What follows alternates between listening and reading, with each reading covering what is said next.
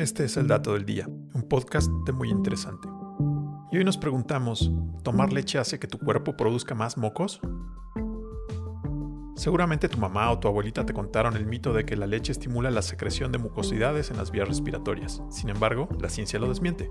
El mito está tan arraigado en la sociedad que algunos padres dejan de darle leche a sus hijos cuando los pequeños tienen problemas respiratorios, aunque la conexión entre lácteos y mocos no tiene base científica.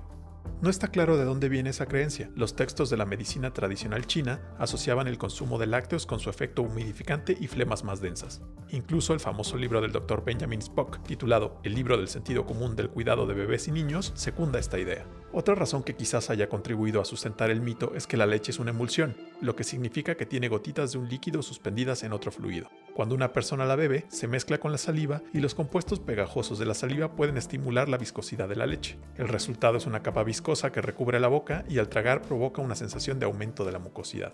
Esto se ha desmentido por múltiples estudios desde 1948. Aunque la textura de la leche puede explicar que algunas personas sientan que su mucosidad y saliva son más densas y difíciles de tragar, no hay evidencia que conlleve a un exceso de mocos. Los especialistas de la salud están muy interesados en refutar este mito, ya que si la gente se deja guiar por esta falacia, las consecuencias podrían ser mucho más graves. No darle leche a un niño dificulta que tenga el suministro necesario de calcio, vitaminas y calorías. Además, los estudios demuestran que se vuelven más proclives a fracturas y a tener baja estatura. Este fue el dato del día. No olvides seguir todos nuestros contenidos en muyinteresante.com.mx. Hasta la próxima.